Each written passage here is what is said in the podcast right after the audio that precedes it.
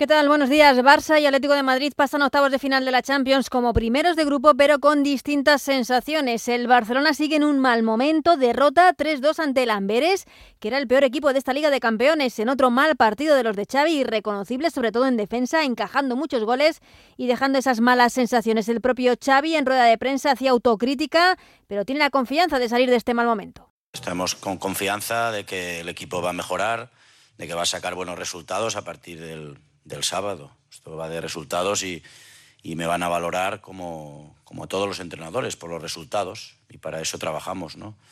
Ya he dicho muchas veces que me centro en lo que puedo controlar, en el equipo, en mejorar. Tengo la confianza del presidente, de Deco y nada más. El presidente Joan Laporta, por cierto, bajó al vestuario a hablar con entrenador y jugadores tras este partido. Todo lo contrario el Atlético de Madrid, que ganó con solvencia 2-0 al Alacho gracias a los goles de Grisman y de Lino, el mejor del partido.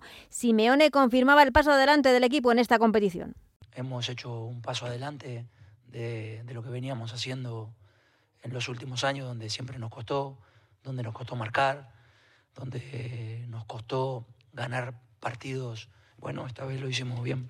El peor rival que les puede tocar a los cuatro equipos españoles en el sorteo de octavos del próximo lunes es el PSG, que clasificó como segundo de grupo Luis Enrique, su entrenador, en rueda de prensa que a muchos les haría mucha ilusión vernos muertos, pero todavía estamos vivitos y coleando. Y también ayer hubo Champions femenina, tercera jornada de la fase de grupos, 0-6 goleada del Barça ante el Rosengar. Hoy a las 7 menos cuarto el Real Madrid juega en Francia ante el París y también hoy se cierra la Europa League. A la misma hora, a las 7 menos cuarto, el Villarreal ya clasificado visita al Rennes. Necesita ganar para ser primero de grupo. A las 9 el Betis recibe al Rangers para conseguir ese punto que cierre su clasificación para la siguiente ronda.